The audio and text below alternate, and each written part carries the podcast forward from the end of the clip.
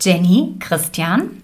Ich weiß ja nicht, wie es euch geht, aber ich habe das Gefühl, seit wir den Märchenpott machen, vergeht die Zeit einfach viel, viel schneller. Also ich bin tatsächlich im Moment so, dass ich das Jahr inzwischen komplett in unseren Zwei-Wochen-Rhythmus unterteile und irgendwie auch nur noch in den Themenblöcken denke. Und dann stelle ich fest, ups, die erste Jahreshälfte ist rum und ja, wir sind irgendwie jetzt schon mittendrin in der zweiten.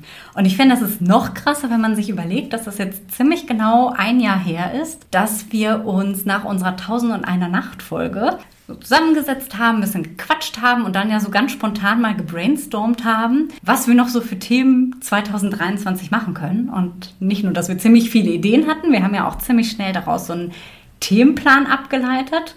Und von diesem Themenplan, an dem wir uns übrigens sehr genau gehalten haben. Also wir haben seit Mitte 2022 nichts daran verändert. Von diesem Themenplan ist jetzt tatsächlich schon die Hälfte rum. Und das finde ich irgendwie sehr komisch, sich das vorzustellen. Ich dachte aber auch, das können wir auch zum Anlass nehmen, um vielleicht so ein ganz kleines Zwischenfazit schon mal zu ziehen. Ich würde gerne mal wissen, was ist denn so bisher eure Lieblingsfolge? Aus diesem Jahr, Christian? Also die Todfolge von letzten Jahr zählt nicht. Mist. Also meine ist die Japan-Folge auf jeden Fall. Mit Abstand, glaube ich. Ah, das ist echt schwierig. Also ohne sich selbst beweihräuchern zu wollen. Ich fand alle bislang gut. Ah, der, ah, vom Hörspiel Der junge König, glaube ich, weil das auch eines meiner mhm. Lieblingsmärchen ist einfach. Die dazu passende Armut- und Reichtum-Folge auch sehr gut. Aber Japan ist auch gut. Ja, aber auch die Pflanzen haben Spaß gemacht, Magie auch. Auch wenn Magie total anders war, als ich das anfangs erwartet hatte. Ja, und Rapunzel natürlich einzulesen. Ne? Ja, Rapunzel. Okay, einfach sein. alles gut. Nein, also ich fand am allerlustigsten, und das hat sogar noch die Ruhrpott-Folge aus dem letzten Jahr übertroffen, waren halt die Schwank- und Unsinnsmärchen. Natürlich, ja. Aber ich muss tatsächlich auch sagen, meine absolute Lieblingsfolge bisher ist tatsächlich auch die Japan-Folge. Also irgendwie fand ich die so inhaltlich und ich habe da selber auch ganz viel noch gelernt und die Märchen, die wir da so hatten, also die hat mir irgendwie nicht nur super, super viel Spaß gemacht, sondern die war inhaltlich irgendwie auch so rund. Ja, und das war von den Märchen auch mal was ganz anderes. Fand ich auch. Ich bin aber überzeugt davon, dass jetzt in der zweiten Jahreshälfte Folgen und Themen kommen werden, die das Potenzial haben, für mich zumindest, mit der Japan-Folge gleichzuziehen. Wird es etwa auch wieder düster? Ich glaube, das können wir vielleicht an der Stelle ja schon mal verraten. Ihr erinnert euch ja vielleicht ans letzte Jahr, wo wir ja so ein bisschen den Gruselherbst zelebriert haben und mit Hexen, Grausamkeit und Tod ja vor allem Themen hatten, die Christian und mein düsteres Herz sehr erwärmt Ach, haben. In diesem Jahr wird es wieder so sein, dass ab September es so ein bisschen ja, gruseliger vielleicht wieder wird. Und ich habe echt, also ich habe beim Themenplan alles richtig gemacht. Es kommen tatsächlich in Folge drei meiner absoluten Lieblingsmärchen. Wir werden an der Stelle natürlich noch nicht verraten, welche das sein werden. Aber wenn ihr uns bis hierher regelmäßig gehört habt, müsstet ihr eigentlich zwei davon erraten können. Also ihr könnt ja schon mal drüber nachdenken. Ich glaube, eins ist sogar direkt in Folge 1 auch erwähnt worden. Ne? Ja, richtig. Also da könnt ihr noch mal nachhören. Wenn euch das Ganze aber jetzt noch gar nicht interessiert, weil ihr denkt, was reden die da? Wir haben gerade mal Hochsommer, wir wollen von Herbst noch gar nichts wissen, dann macht euch keine Gedanken. Ihr bekommt in dieser Folge die volle Ladung Sommer, Sonne und Urlaubsfeeling. Sunshine, Sunshine Reggae. Märchenpott, die Gelsenkirchener Märchenstunde.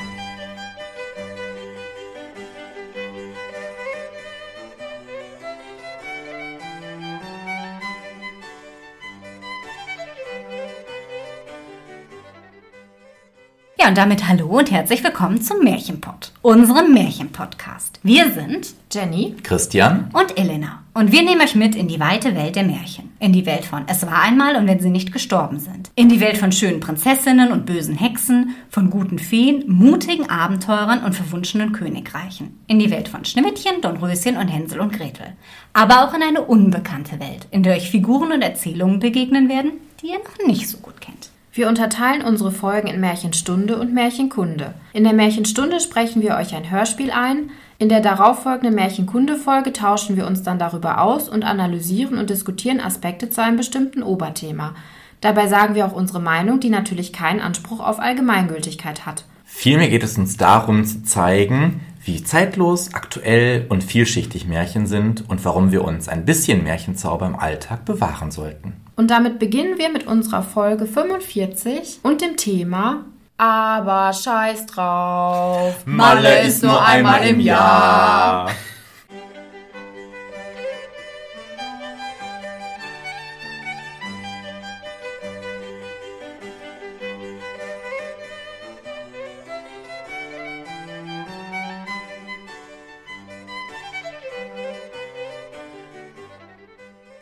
Jenny, Christian, was wäre für euch der absolute Horrorurlaub? Ich glaube tatsächlich so ein klischeehafter Malle-Urlaub, wie man ihn sich vorstellt, mit Eimer saufen und irgendwie Titten gucken, zensieren, Hilfe. Ähm, und was weiß ich, also, boah, also einfach in der Hitze auch, also ich wie einige wir wahrscheinlich mittlerweile mitbekommen haben, Elena und ich sind ja nicht so die Wärmemenschen vor allen Dingen. Ne? Also in der Hitze da besoffen am Strand rumpimmeln und war so, boah, nee, das, nee. Christian passt ja. Sprache direkt schon dem Thema an. Jenny? Also für mich wäre das auch so ein typischer Saufurlaub und Partyurlaub, das wäre überhaupt gar nicht meins. Nur Strandurlaub wäre auch nicht meins, wo man einfach nur am Strand gammelt und gar nichts macht in irgendeinem so Resort in Ägypten, wo man nicht rausgehen kann, weil man Angst haben muss, erschossen zu werden. Das wäre nicht meins. Und in einer Herberge zu leben, in zehn Bettzimmer mit, keine Ahnung, Mit tausend Fremden, nee, Fremden, das mm. wäre auch nicht meins.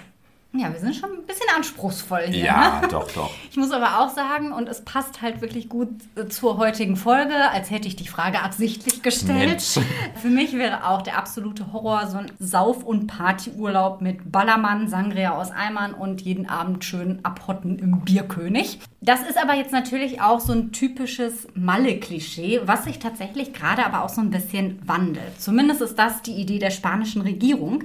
Die möchte nämlich auch so ein bisschen weg von diesem billig-assi-Image des Sauftourismus und hat deswegen in den letzten Jahren strenge Regeln aufgestellt, um dagegen vorzugehen. Also die Sangria-Eimer, die sind verschwunden. Es gibt strenge Raucherregeln, Zugangskontrollen, Party erst ab 18, keine Trinkgelage mehr auf der Straße, das Herumlaufen mit nacktem Oberkörper an der Promenade ist verboten. Na Ebenso, toll.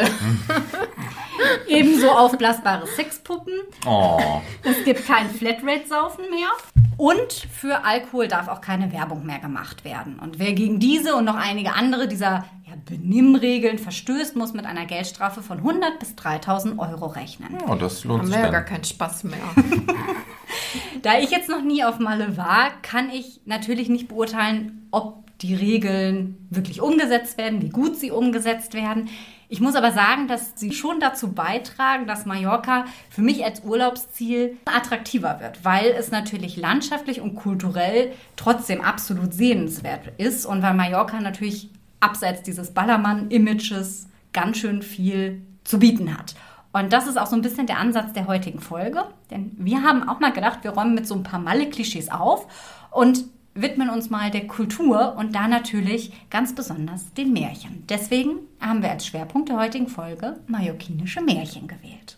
Und passend dazu habe ich mir heute die Frage gestellt, was gibt es eigentlich so Wissenswertes über Mallorca? Jenny hat eine Frage.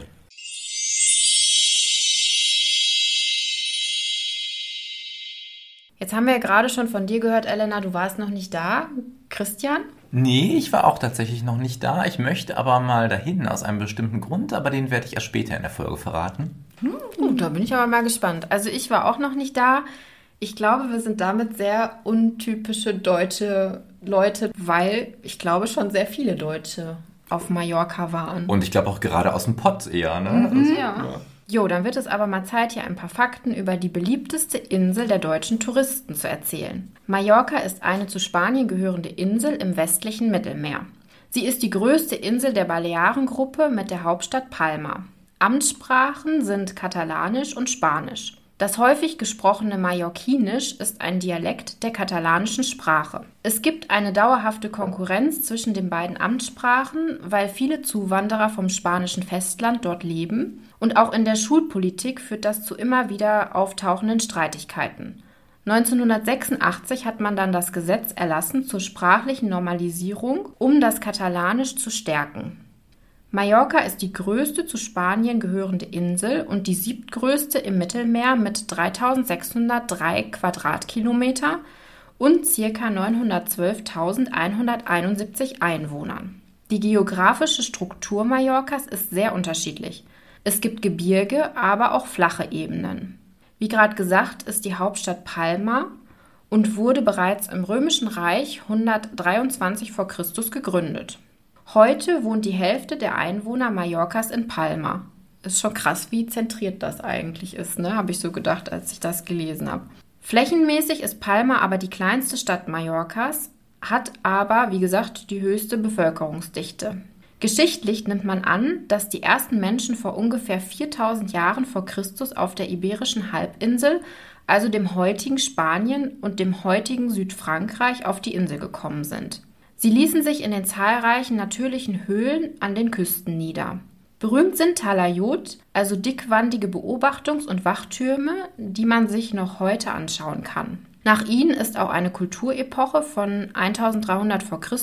bis zur Romanisierung ab 123 v. Chr. benannt. Ich fand das sehr interessant, dass immer noch so krass alte Überreste vorhanden sind. Und auch die Ruinen der ehemaligen Hauptstadt Alcudia sind heute freigelegt und können besichtigt werden. Ich springe jetzt mal ein ganz klein bisschen, um jetzt hier nicht den Rahmen zu sprengen, weil ihr denkt euch schon, oh Gott, die ist noch vor Christus. Was kommt denn da jetzt noch? Zehn Stunden über Mallorca. Aber nur einen kleinen Sprung in die 60er Jahre. Ach, die paar Jahrtausend. wo nämlich der Massentourismus begann. 1983 wurden dann die Balearen zur autonomen Region erklärt. Die Insel bekam somit eine autonome Regierung und einen eigenen administrativen Rat. Mallorca hat also wirklich sehr viel Geschichte und ich fand auch es sehr kulturell sehr spannend. Eigentlich noch spannender als ich dachte. Ganz ab von den Klischees vom Ballermann und irgendwie hatte ich dann bei der Recherche so Vibes, wo ich dachte, hm, irgendwie hätte ich Bock nach Mallorca zu fliegen. Ja, das habe ich mir tatsächlich auch gedacht. Also vielleicht müssen wir ja mal einen Märchenpott-Ausflug nach Mallorca machen. Wir wären ja auch in illustrer historischer Gesellschaft. Äh, Frédéric Chopin zum Beispiel war mit der Schriftstellerin Georges Sand da, weil er aufgrund seiner Krankheitsgeschichte da Linderung erhofft hat, die dann auch kurzzeitig eingetreten ist, aber so ganz alt ist er dann doch nicht geworden, wie wir wissen. Ja, dann würde ich sagen, vielleicht für den nächsten Sommer mal ab nach Malle, ne? ja, lustigerweise, das kann ich ja vielleicht jetzt schon mal direkt sagen. Ich möchte nämlich mal gerne Weihnachten auf Mallorca verbringen. Ach, okay. Jetzt fragt ihr euch wahrscheinlich auch, wie alle Zuhörerinnen und Zuhörer, warum eigentlich? Ähm, Mallorca hat nämlich als einziger Ort auf der Welt eine durchgehende Tradition, die es an vielen Orten im spanischen, äh, südfranzösischen Raum gab, die aber auf Mallorca wegen der Insellage durchgehend erhalten geblieben ist, nämlich der Gesang der Sibylle. Mhm. Also die Sibyllen, es gab ja mehrere, am bekanntesten sind die Darstellungen aus der Sixtinischen Kapelle in Rom, also so heidnische Seherinnen, denen dann fälschlicherweise ein gefälschter Text zugeschrieben wurde über die Geburt Jesu also dass es auch ins Christentum dann Einzug gehalten hat. Und dieser Gesang wird seit 800 Jahren durchgehend in der Kathedrale von Palma de Mallorca immer Weihnachten aufgeführt. Und das möchte ich irgendwann mal live erleben. Krass, ja, mhm. das kann ich mir auch sehr, sehr beeindruckend vorstellen. Also hier so mit Weltgericht und Feuer und sowas, auch für dich eh. Wäre das was zu Elena, glaube ich. Der Hang zum Drama. Aber wie sind da die Temperaturen an Weihnachten? Ist das da nicht echt warm? Ich glaube, es ist schon wärmer als bei uns. Wobei, also ich erinnere mich, hier in Horst in Gelsenkirchen hatten wir auch schon mal an Weihnachten, wo wir 17 Grad hatten. Und wir saßen Heiligabend abends mit offener Balkontür und haben Fisch gegessen. Okay, dann, dann macht das natürlich auch keinen Unterschied. Ja, in der letzten Märchenstunde als Vorbereitung für die heutige Folge haben wir euch ja das Märchen Das Schloss der Rosen eingelesen. Und ich glaube, ihr kanntet das auch alle nicht, oder? Nein. Definitiv nicht. Wie hat euch das gefallen? Also ich muss ja gestehen, ich habe das ja mit ausgesucht, also ein bisschen vorgegeben mit dezenter Gewalt. ähm, weil ich diese, diese Sprüche, einfach dieses, dieses Gedichtähnliche, was da immer wieder fällt, weil ich das so schön fand. Und Rosen Ja. hatten wir in diesem Jahr auch schon mehrfach ne, mit Dornröschen und den Pflanzen und so Ja, weiter. ich habe auch gedacht, eigentlich wäre das auch ein super Märchen für die Pflanzenfolge Genau, gewesen. ja. Wir hatten die Rosen, wir haben ja in dem Märchen jetzt auch diesen Myrtenzweig drin gehabt. Genau. Mhm. Etwas skurril fand ich dann dieses Nadelbüchschen, was ja, ihr an den genau. Kopf geschmissen Ja, ja. wurde. Dann hat sie da die Nadeln drin stecken. Aber dann habe ich gedacht, naja, zu den Dornen der Rose passt das ja irgendwie dann auch schon Das wieder. stimmt. Ne? Na, es ist halt so, so romantisch und, und schön und ein bisschen dramatisch und auch mit sozialen Schichten, die da durchbrochen werden und wechseln von Sklavin zu Herrin. Wobei, ne, wir müssten alle nochmal überlegen, wer da eigentlich was genau macht und was mit wem passiert und wer stirbt und wer am Ende Herrin wird. Ne? Also wenn ihr euch das fragt, die Schwester des Bruders, die die Rosenblätter oder Rosen, nee, Rosenblätter geklaut hat, die stirbt. Und die Genau. Tochter ist, ihre Tochter ist die, die die Herrin wird. Genau, richtig. Die dann aber vorher die Sklavin ist. Genau. Die kleine Sklavin. Und die in einem unterirdischen Gang leben muss. Aber ich hatte so ein bisschen Gänsemarkt-Vibes, Ja. weil da ja auch diese Szene ist, wo sie das so für sich sagt, aber dem Moment, das ist dann der Onkel. Genau, dem Onkel nicht sagen darf und er das dann aber so heimlich zuhört. Das hat mich irgendwie so total an die Gänsemarkt erinnert. Ich fand eh, es war eine ganz coole Melange aus so Märchenmotiven, die wir auch von Grimm-Märchen kennen. Also dieses über irgendwas drüberspringen hat mich an die drei Federn erinnert. Gut, die Rosen natürlich Dornröschen. Oder die Nachtigall und die Rose, Genau, die richtig. Jenny uns zum Weinen Ja, gebracht genau. hat. Ja, das Märchen selber stammt aus der mallorquinischen Märchensammlung. Zu der wird der Christian euch gleich noch ein bisschen mehr erzählen. Ich dachte, ich mache vorab mal einen kleinen historischen Exkurs mit euch und wir schauen uns einfach mal den Menschen an, der diese mallorquinische Märchensammlung zusammengestellt hat.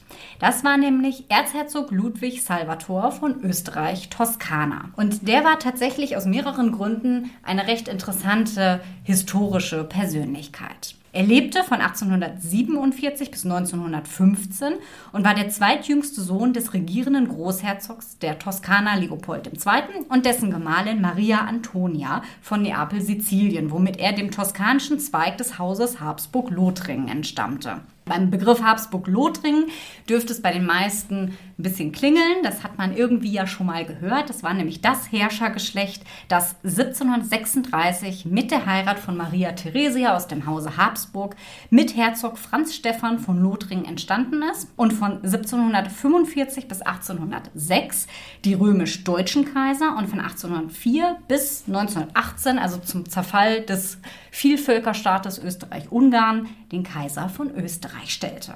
Ludwig Salvator hatte aufgrund seiner Geburt, na, ihr erinnert euch, zweitjüngster Sohn, mit diesem ganzen Kram, Erbfolge, höfische Etikette, nicht so besonders viel zu tun, weil das sowieso, ja, durch seine Geburt bedingt war, dass er eigentlich keine besonders große Rolle spielen sollte. Und das war eigentlich sein Glück, weil er konnte eine sehr liberale Erziehung genießen.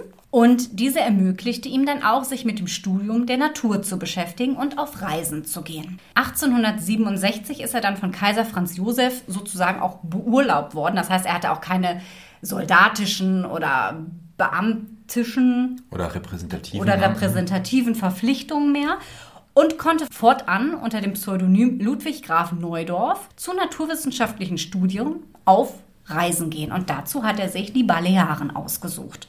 Und besonders Mallorca hat ihn so sehr beeindruckt, dass er drei Jahre später übergesiedelt ist. Nichtsdestotrotz ist sein eigentliches Zuhause aber immer die Yacht mit dem Namen Nixe gewesen. Oh, schön. Ja, und mit ihr hat er jahrzehntelang das Mittelmeer bereist, meist in Begleitung von rund 20 Personen sowie jeder Menge Hunde, Katzen, Vögeln, Affen und anderen Tieren, sodass das Schiff spöttisch den Namen Arche Noah bekommen hat. Aber auch wenn das so klingt, als hätte man ihn irgendwie nicht ernst nehmen können und als wäre er einfach nur ein weiterer exzentrischer Habsburger, davon gab es ja einige, äh, der irgendwie nicht wusste, was er mit seiner Zeit und seinem Geld machen sollte. Nein, das würde ihm wirklich Unrecht tun. Sein besonderes Interesse galt wirklich der wissenschaftlichen Erforschung von unbekannten oder eben auch unbeachteten Inseln und man mag es sich kaum vorstellen, damals gehörte eben auch Mallorca dazu. Wahrscheinlich war es dann wohl als kleine Anekdote auch seine Liebe für das Meer, für Schifffahrten und für Reisen, die dazu beigetragen haben, dass er tatsächlich auch mit Kaiserin Elisabeth von Österreich befreundet war, die ja ebenfalls einen starken Hang zum Meer, zu Schiffsreisen hatte und auch sehr exzessiv unterwegs war. Und sie hat ihn mit ihrer Miramar auch zweimal auf Mallorca besucht und einmal sogar am Heiligen Abend 1892, was nicht nur Weihnachten war, sondern auch ihr Geburtstag. Und das hat man am Wiener Hof natürlich überhaupt nicht gerne gesehen. Es hat wieder mal für sehr viel Empörung gesorgt, zumal sie sich eben dann auch mit so einem Sonderling getroffen hat, statt ihren Geburtstag und Weihnachten mit der kaiserlichen Familie zu feiern. Anders als Kaiserin Elisabeth, die ja das Reisen als Provokation, als Flucht und auch als Rebellion gegen ihre kaiserliche Rolle genutzt hat, ging es Ludwig Salvator tatsächlich darum, Mallorca und die Balearen zu erforschen. Er hat Daten über die Inseln gesammelt und systematisiert und das Ganze dann auch in seinem Monumentalwerk Die Balearen zusammengefasst. Und das sind ganze sieben Bände und die gelten bis heute noch als, mit Blick natürlich auf die damalige Zeit, tatsächlich Standardwerk über diese Region. Was ich finde, was ihn außerdem sehr sympathisch macht, ist, dass er auch die Natur und das Land und die Menschen respektiert hat. Also er hat zum Beispiel einen 16 Kilometer langen Küstenstrich erworben und verboten, dass in diesem Bereich Häuser errichtet werden, dass Bäume gefällt werden und es sollte einfach ein Zuhause für die Tiere sein, die dort ungestört leben durften. Er selber hat auch die Gesellschaft von eher einfachen Menschen vorgezogen. Er trug nachlässige Kleidung und wurde deshalb auch oft für einen Schweinehirten, einen Matrosen oder einen Landarbeiter gehalten. Und am Wiener Hof hatte er dadurch natürlich den Ruf als Sonderling weg. Er galt als verkappter Kommunist. Und man hat auch über seine Uniform gespottet, denn er hatte tatsächlich nur eine einzige. Und die könnt ihr euch ja vorstellen, im Laufe der Jahre wurde er immer abgeranzter, platzte irgendwann aus allen Nähten. Aber ihn hat es überhaupt nicht gestört, was die Leute dazu gesagt haben. Er hat es einfach nur abgetan mit lieber vielfältig als einfältig. Wunderbares Thema. Ja, Oder? Sehr fortschrittlich. Das sagt auch sehr viel über seinen Charakter aus und zeigt auch, dass neben seiner wissenschaftlichen Leistung als Chronist er eben auch dafür geschätzt wurde und er gilt tatsächlich bis heute als ungekrönter König der Balearen. Ja, und neben den naturwissenschaftlichen sonstigen Büchern, die Ludwig Salvator oder Salvator, ich bin mir gar nicht sicher, wer betont wird, veröffentlicht hat, hat er eben auch eine Märchensammlung zusammengestellt, was für die Zeit ja auch nicht ganz üblich war, dass sich auch ein Herr aus dem Adelstand mit solchen scheinbar einfachen Erzählungen aus dem Volk auseinandersetzt. Die Märchen wurden in Deutschland zuerst veröffentlicht, 1895 nach auf äh, Mallorquinisch und dann ein Jahr später auf Deutsch übersetzt. Und der Erzherzog hat dazu selbst auch ein Vorwort verfasst, aus dem ich gleich auch gerne zitieren werde. Es ist sprachlich wunderbar, also dem Stil der Zeit entsprechend wirklich ganz toll zu lesen, auch heute noch finde ich. Aber zunächst möchte ich einmal die Einteilung der malkinischen Märchen, die Ludwig Salvator selbst vorgenommen hat, einmal kurz vorstellen. Und zwar gibt es drei Gruppen. Wir hatten das ja auch schon bei den japanischen Märchen ja auch oder auch bei den Grimmschen Märchen oder den europäischen Märchen. Äh, es ist hier ein bisschen anders, aber wir können ja gleich mal kurz drüber sprechen, wo die Unterschiede sind und mhm. wo die Gemeinsamkeiten sind. Und zwar gibt es einmal die Rondalles, die eigentlichen Märchen, wie Ludwig Salvator schreibt, fantastisch, häufig lang und kompliziert. Das ein bisschen kunstmärchenmäßig? Ja, so ein bisschen in die Richtung gehend. Wobei lang war das Schloss der Rosen jetzt ja nicht, aber kompliziert nee. war es schon. Ne? Ja, also stimmt. mit den verworrenen Verknüpfungen familiärer Art. Mhm. Ne? Und man musste überlegen, hä, wer eigentlich. Dann gibt es die Cuentos.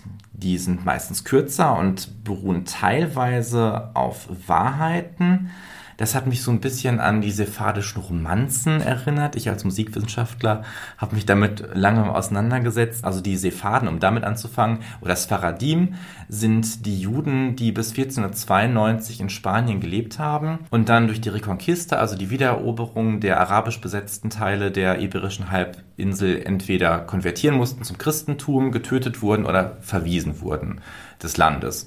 Und die haben sich dann über den Balkan bis in die Türkei verteilt und sprechen bis heute auch noch diesen spanischen Dialekt der Zeit. Und da gibt es auch so viele Geschichten, die teils historische Bezüge haben und auch so fantastisch. Und auch Sklaven spielen da immer wieder eine Rolle. Das ist ganz spannend. Und dann gibt es die Fets oder die wahren Geschichten. die so ein bisschen, ja, so einen legendenartigen Charakter haben oder sagenhaften Charakter haben. Da könnte mein Märchen gleich vielleicht reinpassen. Gucken wir mal. Ich bin sehr gespannt. Aber bevor ich noch ein bisschen näher darauf eingehe, möchte ich erstmal den Anfang des Vorworts zitieren die Zahl der märchenhaften Erzählungen ist auf Mallorca eine ungeheure und ein großes Feld für die Folkloristen steht noch offen, bevor der nivellierende Wind moderner Kultur das alles weggefegt haben wird. Das ist wirklich schön. Fängt schon gut an, oder? Ja. Möge der Leser sich aus diesen wenigen Märchen eine Vorstellung machen, die ich aus einer großen Menge auswählte, die ich in allen Ortschaften der Insel von Don Antonio Peña dem intelligenten Sohn des hervorragenden mallorquinischen Schriftstellers Don Pedro de Alcantara Peña sammeln ließ. Also er ist nicht direkt selbst von Ort zu Ort gezogen, hatte jemanden, der das für ihn gemacht hat. Er hat die Sprache wohl auch nicht so gut beherrscht, dass es dazu gereicht hätte. Ich ließ dieselben wörtlich nachschreiben, wie sie aus dem Volksmund kamen, um ihnen ihre kindliche Naivität zu belassen, ohne dabei etwas zu ändern. Auf dieselbe Weise ließ ich sie in der gesprochenen Sprache niederschreiben ohne dieselben in einer korrekteren, reineren, der gemeinsamen Sprache Aragons sich nähernden zu übertragen, wie die größere Mehrzahl mallorquinischer Schriftsteller bei eigentlich literarischen Arbeiten wohl mit Recht zu tun pflegt. Es schien mir nämlich für diesen speziellen Fall entsprechender zu sein, die Richtung jener mallorquinischen Schule anzunehmen, welche das Mallorquinische schreibt, wie es gesprochen wird. Also hier typisch für die Zeit, Mallorquinisch als regionaler Dialekt galt so ein bisschen als unschön und so. Mhm. Und die katalanische Literatur, die es durchaus gegeben hat und gibt, ne, das Katalanische mit dem Spanischen, das ja eigentlich streng genommen kastilisch ist. Kastilien ist ja eine der Regionen Spanien. Das ist ja auch gar nicht so einheitlich, wie man immer glaubt. Das stand und steht immer noch auch in Konkurrenz. Und die Katalanen hatten auch lange zu kämpfen, dass ihre Sprache auch als gleichwertig mhm. anerkannt wird. Und dieses Mallorquinisch ist nochmal so ein spezieller, ja, Regiolekt dann wahrscheinlich schon, der nochmal noch unschöner klang für den Gemeinspanier damals als das Katalanische eh schon.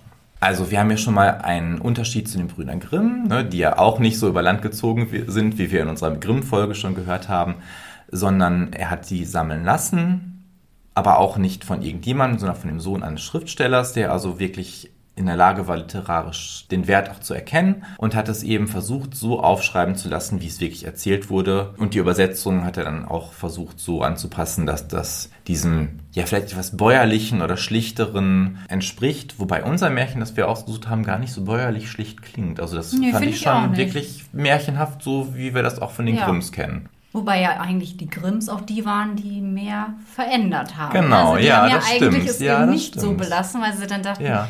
äh, zu Französisch, zu das und das, Ja. zu das und das. Nicht christlich genug. Stimmt. Und um mein Märchen, was ich später vorstellen werde, so ein bisschen vorwegzunehmen, beziehungsweise ihr werdet merken, vorwegnehmen ist viel zu viel gesagt. Aber ich kann schon mal spoilern. In meinem Märchen kommen Saubohnen vor. Endlich wieder die Bohnen. Ich meine. Und lustigerweise spielen die Bohnen beim Märchenerzählen eine große Rolle. Und deswegen werde ich nochmal einen Teil des Vorworts zitieren. Dann erscheinen alle in der großen, langgestreckten Küche. Man muss Saubohnen für den nächsten Tag schneiden. Also es ist wohl ein Gericht, was auf Mallorca damals gerne gegessen wurde. Aber die körperliche Arbeit soll auch den Seelen dienen. Der Pächter oder der erste Knecht beten den Rosenkranz vor, indem sie gemessenen Schrittes durch die Küche gehen. Inzwischen beeilen sich die Knechte mit der Saubohnenarbeit. Jeder gibt sich große Mühe, schnell und zur rechten Zeit fertig zu sein. Die Escudella, ein Gericht aus Saubohnen, die karge Mahlzeit der dortigen Landleute, wird von der Hausfrau serviert und nach dem Essen gehen alle an den breiten gemeinsamen Feuerherd, um sich zu wärmen. Schaffelle sind auf den seitlichen Steinbänken ausgebreitet. In der Mitte des Kamins lodert ein dicker Stamm, am Ende halb verkohlt, der jeden Tag ein Stück weiter geschoben wird, um das Feuer zu erhalten. Die Schäferhunde legen sich so nah ans Feuer, dass ihr struppiges, raues Haar fast zu brennen anfängt. Draußen tobt grimmig der Nordostwind und durch die Spalten der Fensterrahmen sickert dann und wann ein kalter Sprühregen.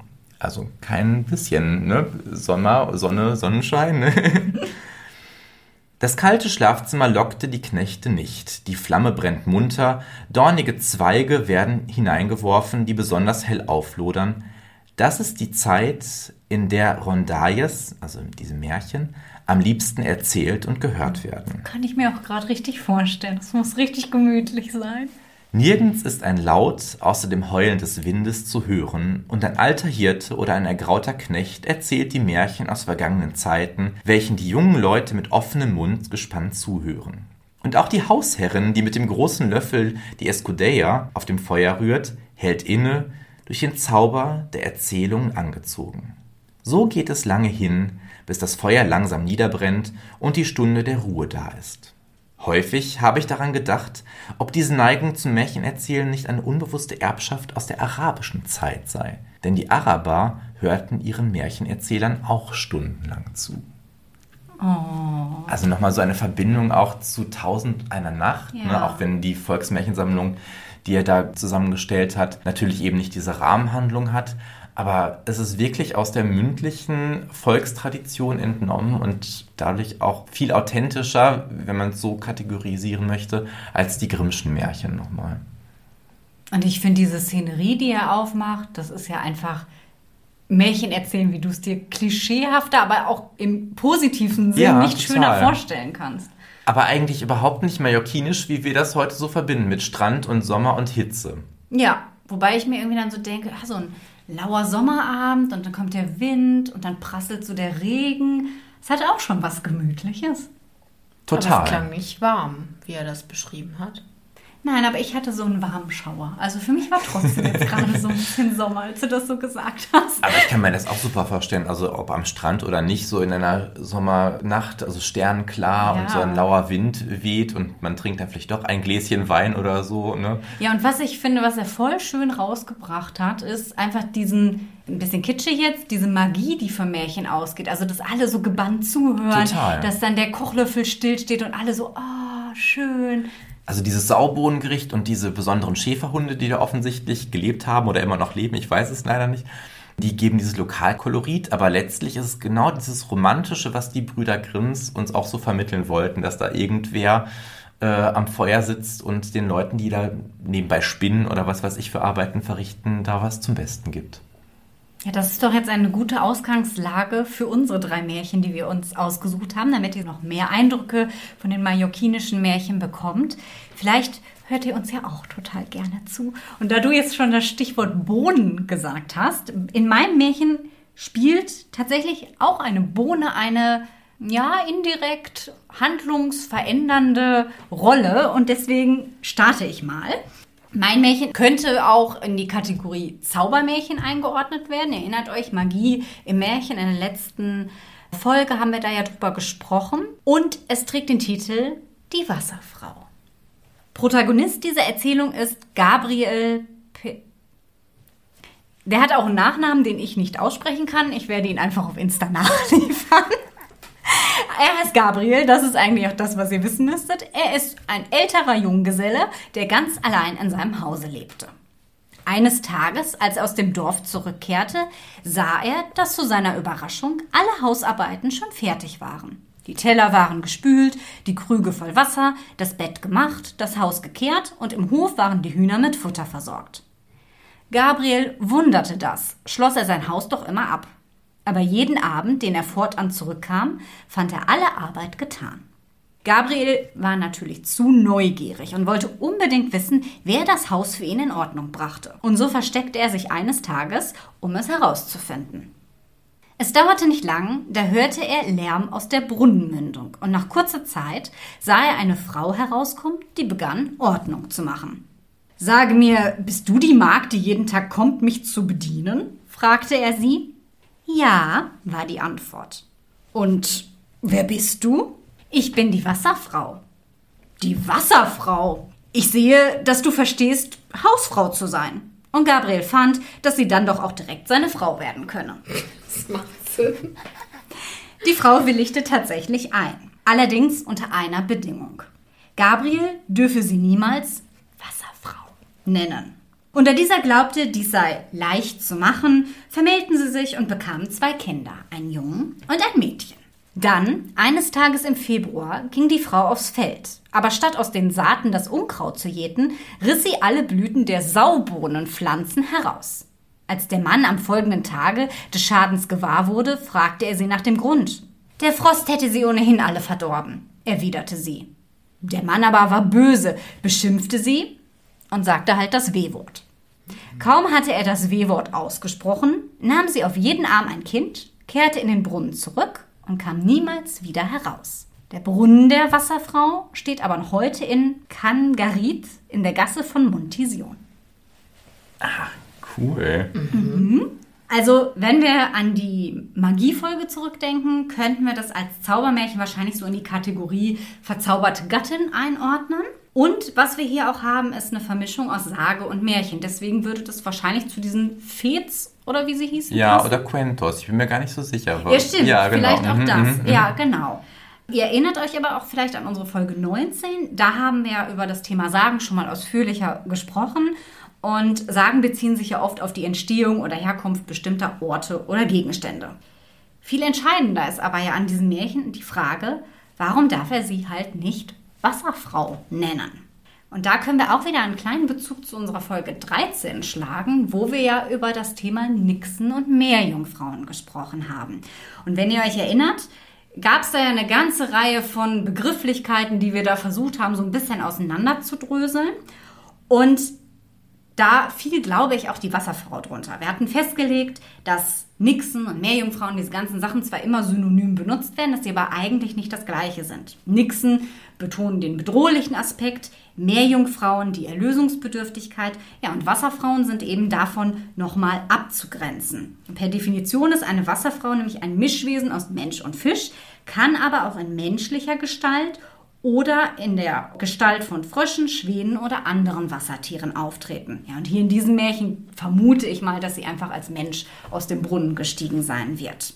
Weitere Bezeichnungen für Wasserfrauen sind Fischfräulein, Meerfräulein oder Melusinen. Und das ist eine Anlehnung an die Sagengestalt der Melusine.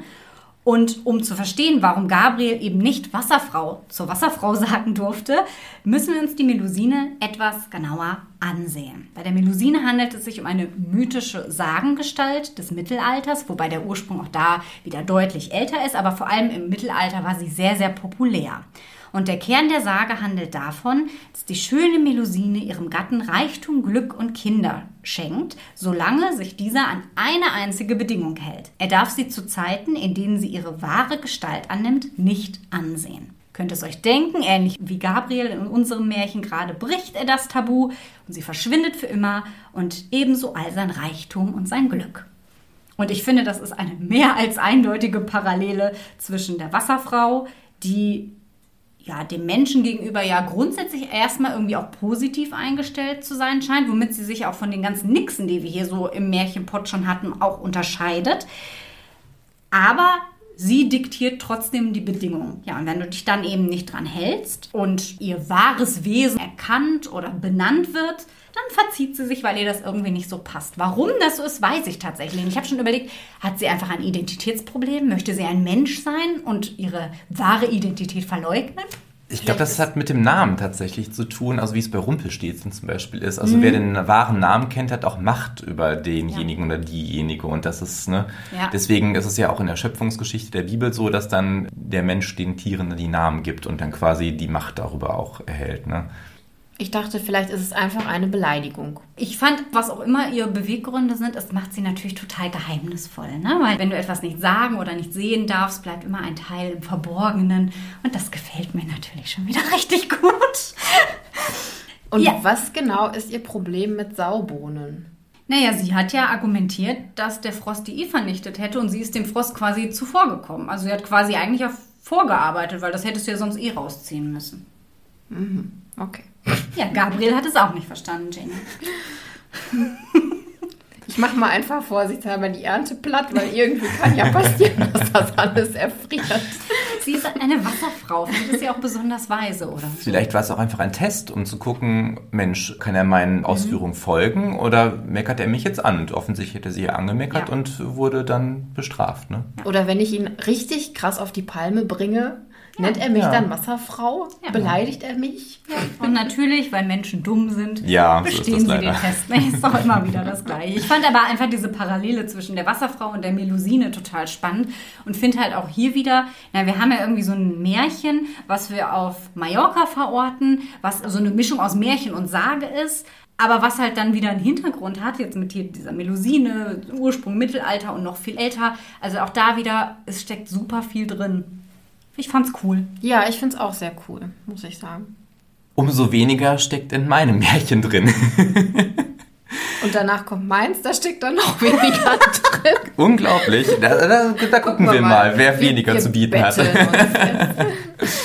Also wie ihr unschwer erkennen könnt, deswegen sage ich das vorweg, äh, fällt es in die Kategorie Schwank- und Unsinnsmärchen. Juhu, endlich. Wir haben ja gute Erfahrungen damit gemacht. Und wie bereits angedeutet, es geht hier auch um Saubohnen, die offensichtlich wirklich eine große Rolle auf Mallorca gespielt haben müssen. Ich finde auch, dass wenn wir unseren Urlaub auf Mallorca machen, dass wir dann nicht uns besaufen wie alle anderen Touristen, sondern dann gehen wir ordentlich Saubohnen essen. Ich könnte mir vorstellen, dass man das dann aber vorher bestellen muss, dass es gar nicht mehr so üblich ist. wir, wir eruieren das mal. Auf jeden Fall, mein Märchen ist so kurz, dass ich es euch problemlos vorlesen kann. Es war ein König, welcher Saubohnen zubereitete. Es fiel ihm der Speichel herab in ein Becken. Jetzt kommt das Gute. Es war ein König, welcher Saubohnen zubereitete. Es fiel ihm der Speichel herab in ein Becken. Jetzt kommt das Gute. Es war ein König, welcher Saubohnen zubereitete. Es fiel ihm der Speichel herab in ein Becken. Jetzt kommt das Gute. Und so weiter und so weiter und so weiter. Robinson flog davon genau. im Luftballon. Das hatten wir doch alle schon einmal.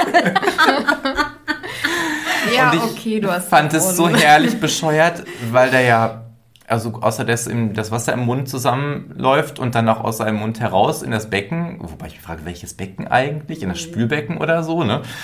Es hat eigentlich keinen Sinn. Oder habt ihr da eine tiefenpsychologische Deutung, die sich in meinem Geist nicht erschließt? Nein. Das geht ja fast schon wieder so in diese Richtung Kettenmärchen. Ne? Genau. Es wird einfach immer wiederholt. Wiederholt bei Läuschen und Flöchen hatten wir immerhin, dass immer was Neues dazu kam. Genau. Aber da Also als Kontrast zu dem umso kunstvolleren, romantischeren Schloss der Rosen wollte ich das gut. auch mal vorstellen, um die Bandbreite der mallorquinischen Märchen abzubilden. Ich find's gut. Ja, Kannst du das toppen, Jenny? nee, da hast Schade. du wohl jetzt inhaltlich gewonnen. Gewonnen! Ich habe natürlich, wie soll es auch anders sein, ein Tiermärchen mit dem Titel Das Mäuschen. Fieps. es war einmal ein Mäuschen, das einen Platz kehrte und dafür ein Geldstück bekam. Nun überlegte es, wie es dieses anlegen sollte, weil es sich jetzt nicht auf dem Ballermann alles versaufen wollte.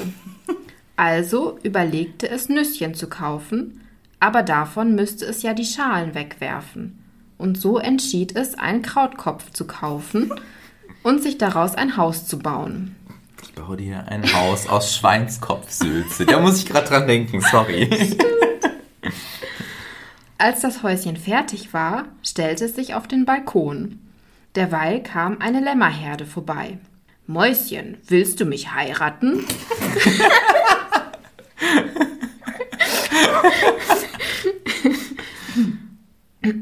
fragten viele. Von den Schafen oder den Lämmern? Ja, Okay. Die ganze Herde, Mäuschen, heirate mich. ey Schnecke. ja, bist du brown, kriegst du Frauen.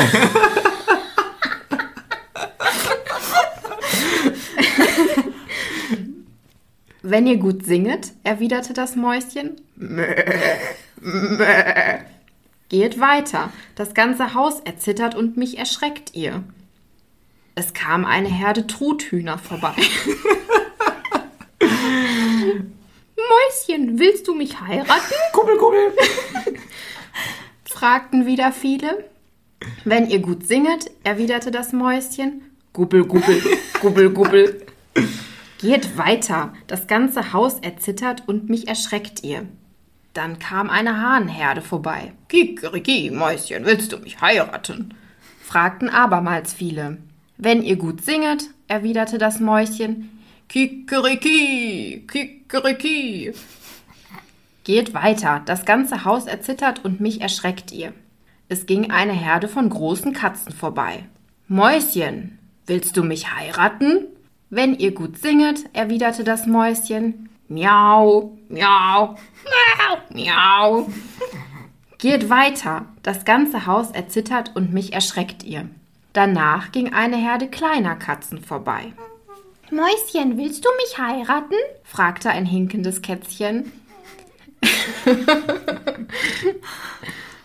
Wenn ihr gut singet, erwiderte das Mäuschen.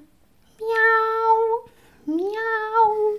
Tretet herein, damit ihr das ganze Haus erheitert und mich auch. Und so heirateten das Mäuschen und das hinkende Kätzchen. Das Mäuschen aber vertrug das Hochzeitsessen nicht und machte nachts ins Bett. Vielleicht gab es ja Saubohnen, ich weiß. Hochzeitsnacht mal anders, ja. ich auch gedacht. Es kann nicht schlimmer laufen. Am nächsten Morgen wollte es die Bettwäsche waschen und fiel dabei in den Wasserbehälter. Als das Kätzchen sah, dass es ertrinken würde, fragte es Mäuschen, willst du, dass ich dich bei den Öhrchen herausziehe? Nein, du würdest mir wehtun, antwortete das Mäuschen. Mäuschen, willst du, dass ich dich bei den Beinchen herausziehe? fragte das Kätzchen. Nein, du würdest mir wehtun. Mäuschen, willst du, dass ich dich bei den Füßchen herausziehe? fragte das Kätzchen. Nein, du würdest mir wehtun, antwortete das Mäuschen. Also nahm das Kätzchen es beim Schwänzchen und zog es so vorsichtig heraus, ohne dass es ihm wehtat. Aber die Pechsträhne sollte nicht enden. Um die Wäsche zu trocknen, stellte es sich unter einen Mandelbaum, und da die Mandeln schon reif waren, fiel eine herab und spaltete ihm das Schnäuzchen. das Kätzchen wollte helfen, und so begann seine Odyssee. Zuerst ging es zum Schuster und fragte nach einem Kleber. um die Nase zu kleben. Ja, um das Schnäuzchen zu kleben, ist doch, macht doch Sinn. Also das wäre auch meine erste Idee gewesen. Dazu muss man wissen, Schuhe waren früher der Exportschlager Mallorcas. Echt? Ja. Okay. Genau, um das Schnäuzchen des Mäuschen zu kleben. Der wollte dafür borsten, und so ging das Kätzchen zum Schwein. Das wollte wiederum Kleie für seine Borsten, also ging das Kätzchen zum Bäcker. Der wollte Mehl, und das Kätzchen ging zum Müller. Der aber wollte Weizen. Für den Weizen fragte das Kätzchen das Feld. Das wollte Wasser. Dafür ging es zum Brunnen, der einen Strick wollte, und zuletzt fragte es das Spatgras Flechter. Es antwortete nur Ich will dir nichts davon geben. Und so kehrte das Kätzchen nach Hause. Es hatte keine andere Idee mehr und leckte das Schnäuzchen des Mäuschen, weil es dachte, dass dies vielleicht helfen könnte. Als es aber das Blut schmeckte, weiteten sich seine Augen. Lecker! Und es fraß das Mäuschen auf. Und daher kommt es, dass Katzen Mäuse fressen. Okay, ich bin ein bisschen verstört. Ich glaube, ich muss heute Nacht weinen.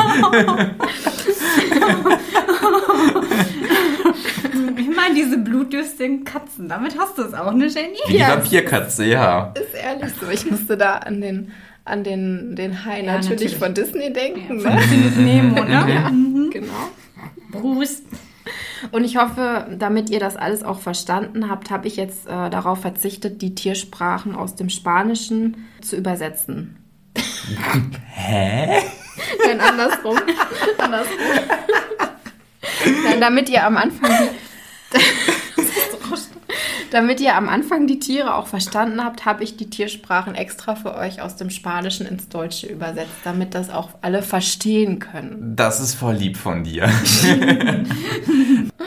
Ich find's cool. Ja, es geht immer anders weiter, als man denkt. Ja. Man denkt dann gerade so irgendwie, ah ja, das kennst du schon mal hier auch, wo der dann von einem zum nächsten rennt. Das gibt's ja beim Tode des Hühnchens, bei den Grimms auch, wo dann irgendwie am Ende das Schwein auch Fett geben soll und so weiter, damit das äh, Hühnchen, das an dem Nusskern ersticken, äh, zu ersticken droht, dann etwas Wasser bekommt.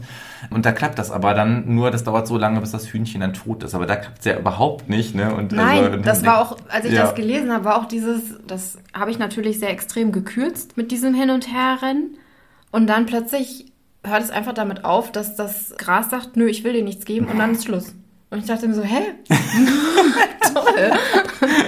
Hat ja aber gar nichts gebracht.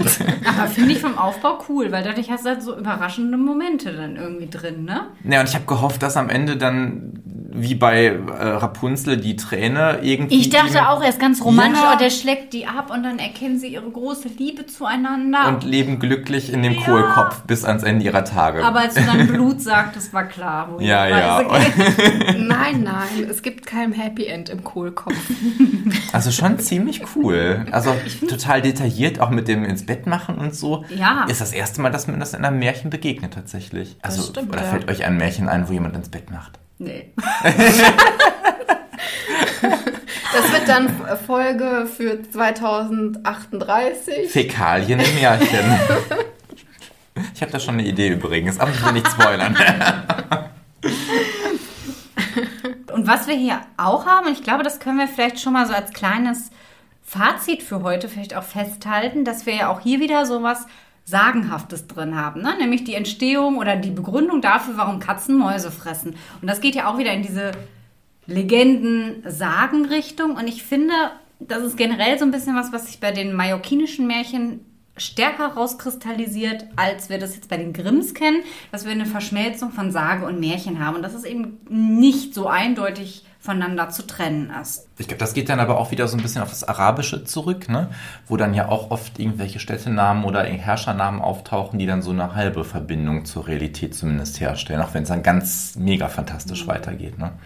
Ja, was wohl, das habe ich bei meinen Recherchen so gelesen, auch typisch für mallorquinische Märchen ist, das haben wir jetzt eher weniger repräsentiert, ist, dass historische Figuren öfter eine Rolle spielen.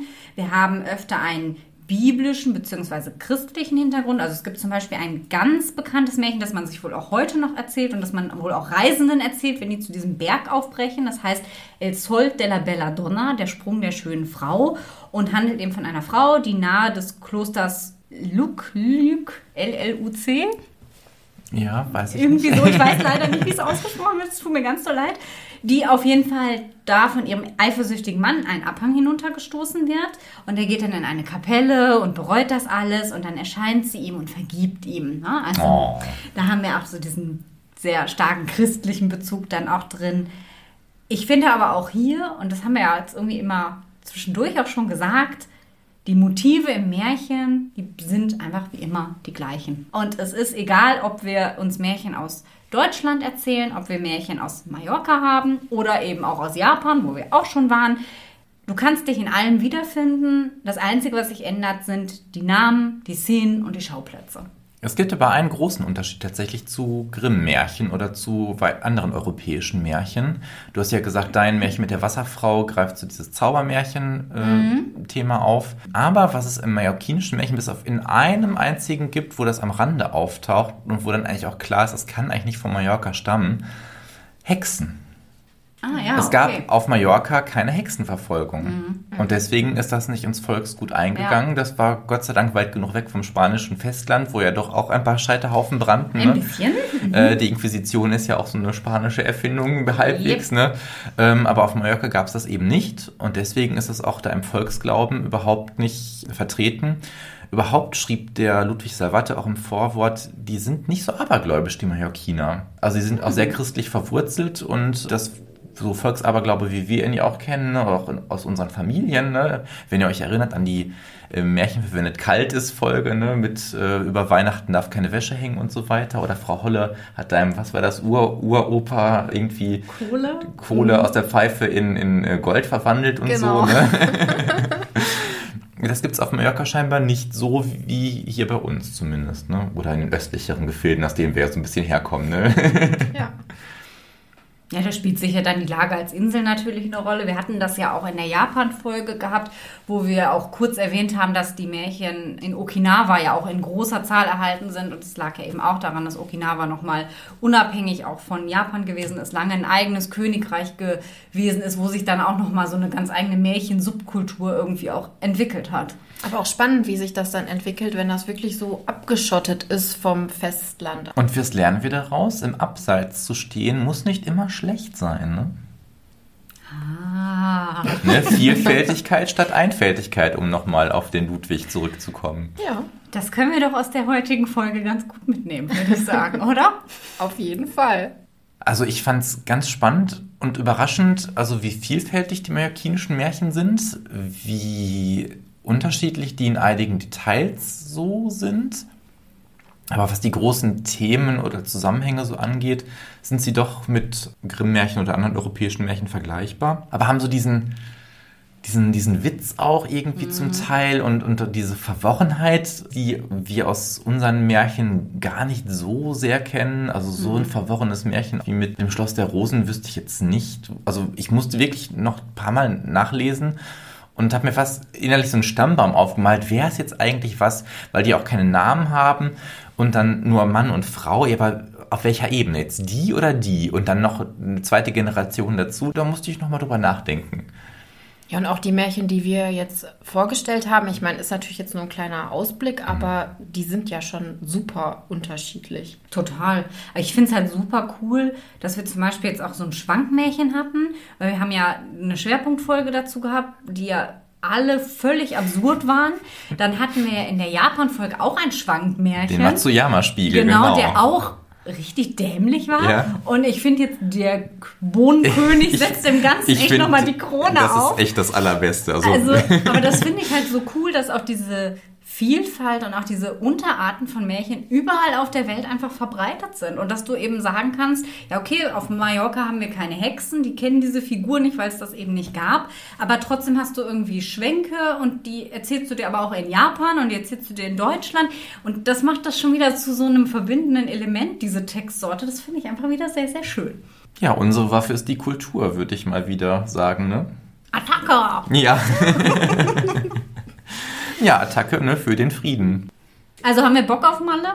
Auf jeden Fall. Total. Also ich bin sofort dabei. Ich würde mir das Spektakel da am Ballermann auch mal so aus der Ferne für eine halbe Stunde angucken und mich darüber schlapp lachen. Und dann gehen wir Sauerbrot Genau, essen. Saubohnen müssen sein. Ein schönes Gläschen Wein auf der Terrasse abends und dann erzählt die Else uns beiden ein schönes Märchen. Jenny, was hältst du davon? Auf jeden Fall, aber ohne Witz. Ich habe erst auch so gedacht, naja, Mallorca, man kennt es halt so von, von Touristen, aber als ich recherchiert habe, auch kulturell, es ist wirklich, es ist so vielschichtig. Ja, es Und ist schade, reicht- dass das so ein bisschen verloren geht unter diesem Ja. Klischeebild. Und Ne? es reicht so weit zurück. Auch da passt ja wieder das Zitat von Ludwig Salvator oder Salvator, wie auch immer er ausgesprochen wird. Lieber vielfältig als einfältig. Ne? Das Bild, was wir von Malle haben, ist sehr einfältig, aber in Wahrheit ist die Insel sehr, sehr vielfältig. Und jetzt müssen wir nochmal singen.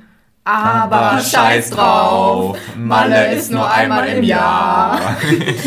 Bevor wir jetzt aber Schluss machen, habe ich eine Sache noch. Wir haben das jetzt schon lange nicht mehr gemacht und eigentlich mache ich das auch nicht so gerne, weil das immer so ein bisschen wie Bettelei irgendwie so daherkommt. Aber an euch da draußen nochmal die Bitte, wenn euch gefällt, was wir machen, dann würdet ihr uns einen riesen Gefallen tun, wenn ihr uns abonniert, wenn ihr uns eine 5-Sterne-Bewertung da lasst und uns auf Instagram folgt. Wir sind nämlich wirklich nur ein winzig kleiner Podcast von drei No-Names, die ihre Reichweite leider nicht dafür nutzen können, um den Märchenpot irgendwie bekannter zu machen. Wir brauchen also wirklich eure Unterstützung, um in diesem immer größer werdenden Podcast-Dschungel überhaupt gehört zu werden. Und wir haben hier wirklich wahnsinnig viel Spaß mit dem, was wir machen und haben noch ganz, ganz viele Ideen, die wir natürlich mit noch viel mehr Menschen teilen würden. Vielleicht kennt ihr ja ein paar Menschen, die Bock darauf hätten, die sich dafür auch interessieren könnten. Vielleicht könnt ihr uns auch weiterempfehlen.